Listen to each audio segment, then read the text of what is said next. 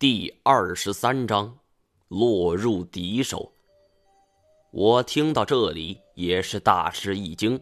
我问道：“那四处地方，您知道是哪儿吗？”有一处我自己是去过的，在中缅边境，是八百媳妇儿的古遗址，内蒙的一座古墓。咱们现在所在的这里，还有一处。我到现在也没有查清楚。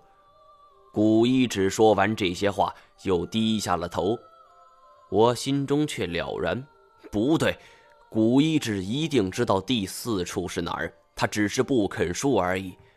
从一开始我就觉得有点奇怪，话里话外，古一指似乎都在暗示我，从这里出去后，我该去哪里？我是否要听他的话呢？连孙胖子这种一等一的高手都在那儿吃了大亏，我这样的半吊子新手去，不是找死吗？但是那些不解的谜团一直困扰着我，就像是我的心头被挂上了一个硕大无比的锁，让我寝食难安。我偷偷看了一眼胡烟梦，不对，应该是古烟梦才对。他一脸焦急地看着四周，全然顾不上看我。脑子里想着乱七八糟的事情，手上动作自然就慢多了。黄蜂成群地钻入了空隙，整块幕布也跟着剧烈摇晃了起来。妈的，这一下要糟！举起手臂是个再简单不过的动作，但是长时间坚持下来，手臂酸痛。我见古氏祖孙手臂都出现了颤抖的迹象，心知他们坚持不住了。我心中苦笑，这一下也不用我去内蒙了，直接去阎王殿就好了。而这时，突然啪啪啪，接连三声清脆的响声，绳子断裂，幕布出现了三处巨大的空隙，黄蜂群趁机涌入。我们就像是守城的士兵，敌方士兵炸开城墙缺口后，我方士气就严重下降了。我喊道：“后退，后退！”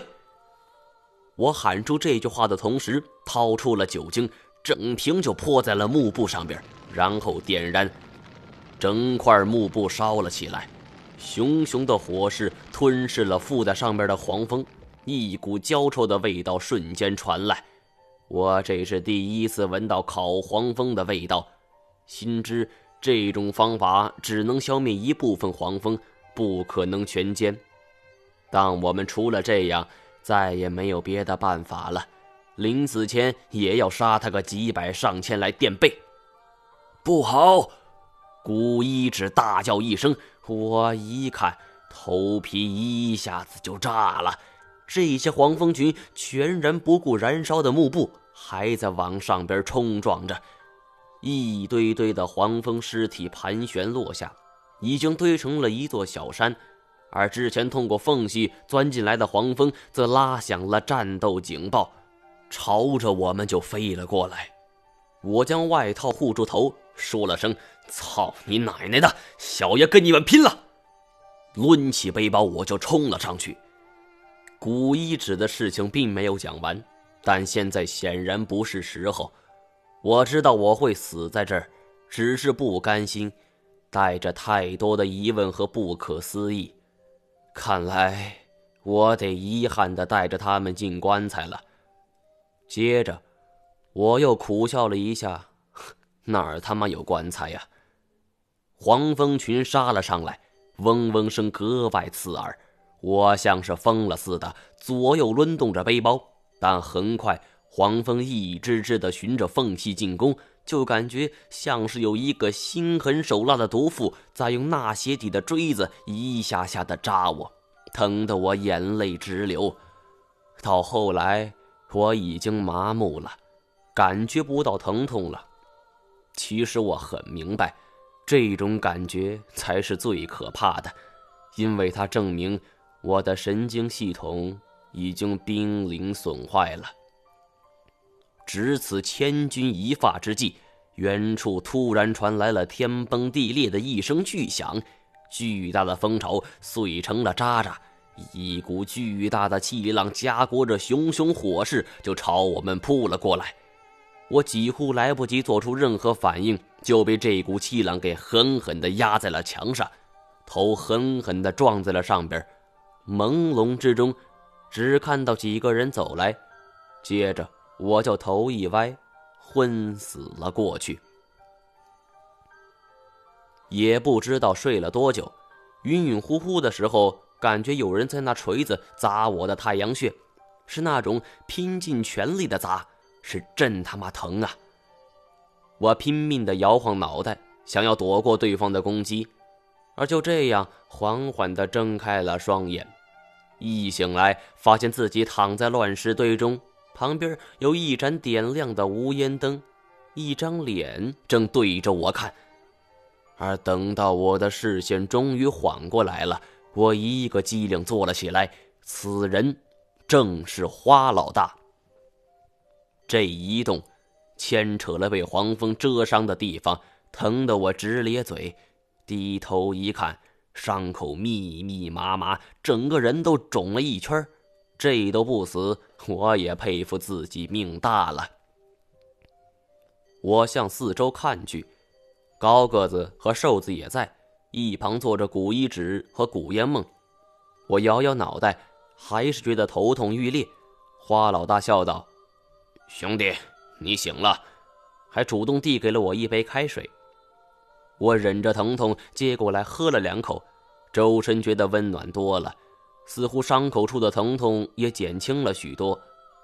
花老大咧嘴笑道：“多亏我们带了炸药。”要不然那个马蜂窝也是个麻烦。我苦笑了一声，没有应声。一来是不想跟这种人太多废话，二来也是伤口太疼。花老大指着古氏祖孙：“你朋友？”我点点头：“瞧吧，我就说是你朋友。不过你可真厉害，下墓倒斗还带着老头和小姑娘。”而说“小姑娘”这三个字的时候，花老大色眯眯的眼神一个劲儿的朝着古烟梦瞟。我虽然心里憋着火，但脸上却不动声色。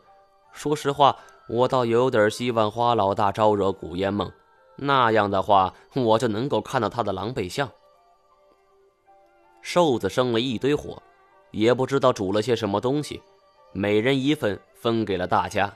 我端过来一看。是把我的压缩饼干捣碎了，直接放进水里煮，最后弄了一锅糊糊，吃起来很没有味道，而且有点恶心。花老大端着碗走到古氏祖孙的中间，厚着脸皮挤在两人中间。古烟梦皱了皱眉，站起来走到这边，挨着我坐了下来。我看到这一幕，不由得笑了一下，轻声问他。怎么不动手？他轻轻摇头，用下巴指了指古一指。我明白他的意思了。古一指不让动手。别看古一指年纪大了，毕竟是这行的前辈，他的临敌经验丰富的很。既然他说不能动手了，那就不动手。唯一的麻烦之处在于，我没有办法接着询问二十年前那件事情。我想知道科考队是怎么在这儿全军覆没的，是被人面鸮干掉了，还是被黄蜂群蛰死了？古烟梦突然痴痴的笑了，我很不理解，皱着眉头看着他。他递给我一面镜子，我接过一看，把自己都吓了一跳。镜子里我的脸肿得跟猪头似的，眼睑垂下，把我的眼睛挡住了三分之二。鼻子和嘴巴也变了形，我自己也笑了。也好，这样显得我壮实一些。刚刚经历了一场恶斗，所有人都很疲惫。我提出自己刚睡醒，就让大家踏实睡觉，我来守夜。花老大狐疑的看着我，让高个子跟我一起。看得出来，这个家伙并不信任我，我也无所谓。大家都睡了，古烟梦为了躲避花老大，特意睡在了我的旁边。我一个人百无聊赖，捡起块石头在地上写写画画，高个子则擦拭着我那把猎枪。过了一会儿，花老大的呼声传来，我见时机已到，丢了一个石头到高个子脚边。高个子抬着头看我，我问他：“你犯了什么事情进去的？”他一愣，沉着脸问：“你知道？”高个子不爱说话，但是一开口就被我猜中了心思。他能够有这种反应，一定是被我说中了。我冷笑一声道：“哼，我的底细你们全都清楚，你们的底细我自然也明白。”而没想到，我刚说完这句话，高个子突然举起了手里的枪，对着我。我心里一沉，操！难道说我说错了？但我马上冷静下来，明白他为什么要这么做。这小子思维迟钝，应该是本能的想杀人灭口。这个时候，我可千万不能慌，我必须得装的相对于任何事情都了如指掌、高深莫测才行，这样才能够让他对我有所顾忌，我才能保命。于是我冷笑一声道：“哼，杀我容易。”不过，你们想找到墓道入口，可没那么容易了。这话我说的再明白不过了。没有我，你们就得白忙活。高个子果然有所顾忌了，放下枪，说了句：“难怪呢，花老大叫我提防着你，果然不简单。彼此彼此，我有经验，你们有胆子，这样才能精诚合作。”我灵机一动，话锋一转道。花老大把我的计划都告诉你们了吧？什什么计划？我装作很惊讶的道：“咦，他没说吗？不会吧？那他确实没跟我们说过呀。”我赶紧遮掩着说：“哎，我受伤不轻，脑子糊涂了，见谅见谅。”我心中计算好了，只要装作一副有秘密没告诉他的样子。我就暂时是安全的，而他绝对不敢去问花老大。看得出来，不管是他还是那个瘦子，都对花老大唯命是从。高个子见我这样，忽然板起脸来问：“大哥，我可是犯了杀人罪，才跟定花老大的。这些人身上都有案底，我是再清楚不过的。”我干笑道：“呵呵。”这年头出来混的，谁身上不背几条人命啊？你老大都跟我说了，演出一副极其老练的样子，而没想到这一句话一下子就被高个子看出了破绽。他举起枪来上膛，指着我狞笑道：“哼，不用装了，告诉你，老子身上根本没有背人命官司，你上当了。”操！我真他妈想给这个孙子几个大耳刮子！我对自己太自信了，几次交锋都占得了先机，可居然钻进了他的圈套。而这样一来，前面唬人的话都穿帮了，这不是自讨苦吃吗？花老大吩咐过了，只要发现你是假的，我就可以干掉你。而且，他伸直脖子。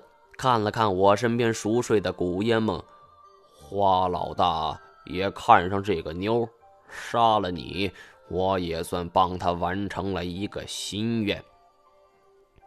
我和这个高个子距离不过一米多，他开枪的话，我是绝对躲不过去的。而没想到，这个号称没有背人命官司的人，竟然这等的心狠手辣。高个子的食指慢慢靠近了扳机，我一动不动，汗水已经湿透了全身。他突然就扣动了扳机。